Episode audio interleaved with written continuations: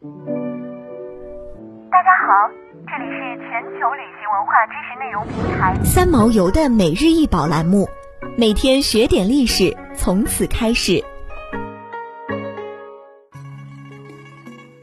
每天学点历史，从每日一宝开始。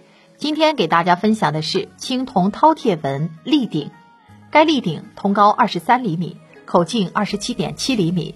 此件立鼎为立耳、方唇、鼓腹，分当甚浅，下呈三个短粗柱足，器耳和柱足亦呈五点配列。腹部以长飞棱为对称，是三个饕餮纹，一对圆形大眼珠突出，眼珠上有 C 型内卷角。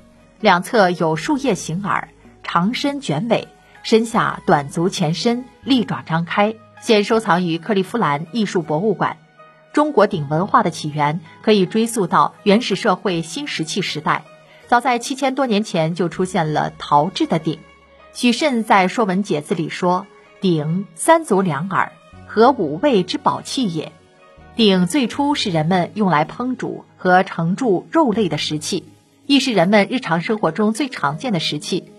夏商周时，鼎成为祭祀天地和祖先的神器，被用来别上下、明贵贱，成为标明身份等级的重要礼器。此外，鼎也被作为王权的象征。鼎数目的多寡有着严格的等级区别。据史料记载，天子九鼎，诸侯七鼎，大夫五鼎，元氏三鼎或一鼎。青铜鼎的作用在商周奴隶制社会最为明显，春秋后衰落，逐渐失去了其作用。立鼎又称分当鼎，是鼎和立的混合体，上部似鼎，下腹似立，但又另有一段较长的石足。早期为锥形，晚期为柱足。立是款足器，因带足甚低者称为立。腹下有一段锥足或柱足的称为鼎。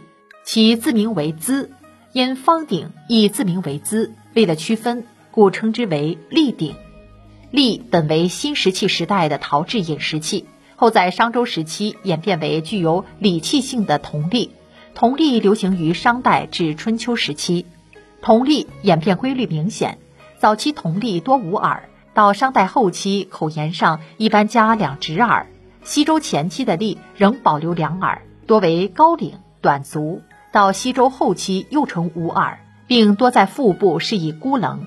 商周之际的饕餮纹以凶猛神秘、结构严谨、制作精巧著称，是青铜器装饰图案中最具代表性的，代表了青铜器装饰图案的最高水准。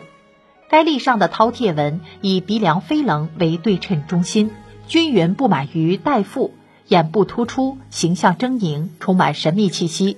也符合商代晚期至西周早期的特点。